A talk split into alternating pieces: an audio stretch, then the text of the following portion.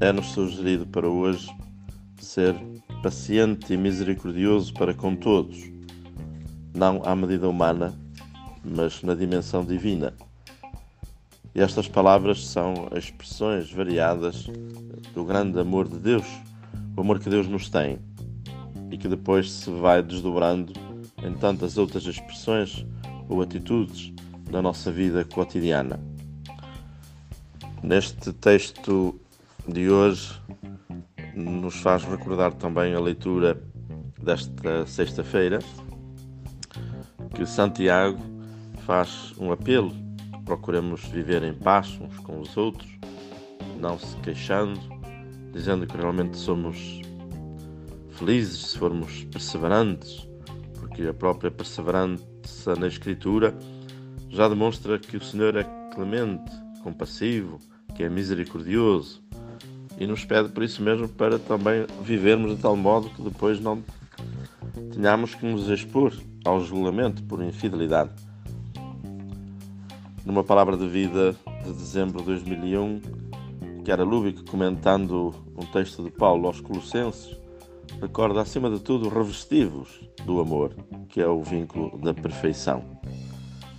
Já que atrasado foi recordado que este amor e este, este revestimento é uma espécie de indumentária que nós vestimos de modo espiritual, como Nossa Senhora também foi revestida do amor. E estas peças seriam, como também já foi recordado, a misericórdia, a bondade, a humildade, a mansidão, a paciência, o suportar, o perdão. Mas para um cristão não basta apenas ser bom, misericordioso, humilde, manso, paciente, mas deve revestir-se do amor, amar realmente os irmãos. E o amor foi-nos ensinado por Jesus. E amar consiste não só em fazer pequenas coisas, mas em estar disposto a dar a própria vida pelos outros. Se o ódio mata, é homicida, o amor dá a vida. Só quando morremos pelos outros, então possuímos o amor. Se observarmos bem aquilo que nos falta muitas vezes para podermos viver corretamente e coerentemente com o Evangelho e com o amor de Deus, é o amor.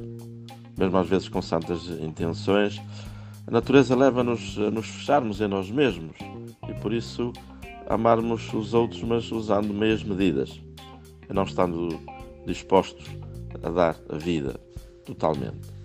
Somos convidados a examinar até que ponto a nossa vida cristã é animada pelo amor, com o vínculo de perfeição.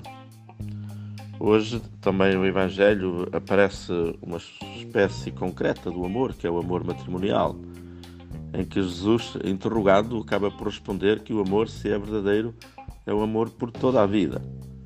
Não é um amor com condições ou um amor a prazo. É o amor à semelhança do amor de Deus, que não tem termo. O amor não acaba jamais. Com que era agradeçamos então, como ela o pede nesta palavra de vida, já de há 20 anos atrás, Agradeçamos ao Senhor por Ele ter derramado nos nossos corações o seu amor, que assim nos torna mais capazes de escutar, nos identificarmos com os problemas e as preocupações dos nossos próximos, de partilharmos o pão, as alegrias, as dores, de derrubar tantas barreiras que ainda nos dividem, de deixarmos de lado atitudes de orgulho, de rivalidade, de inveja, de ressentimento, às vezes por ofensas recebidas. E, sobretudo, superarmos também a terrível tendência à crítica negativa, de sairmos do nosso isolamento para nos colocarmos junto de quem está na solidão, no sofrimento, etc. De construirmos assim por toda a parte esta unidade que Jesus deseja. E assim é esta uma contribuição muito particular podemos dar eh, à paz mundial e à fraternidade entre os povos, especialmente nos momentos mais trágicos da história, como aquele que estamos eh, a viver desde ontem cujas consequências não sabemos ainda onde poderão chegar, mas somos apenas convidados a fazermos a nossa parte, amando aqueles que estão ao nosso lado e assim tentarmos, qual pedrada no charco, a irmos espalhando também estes círculos de amor a toda a humanidade.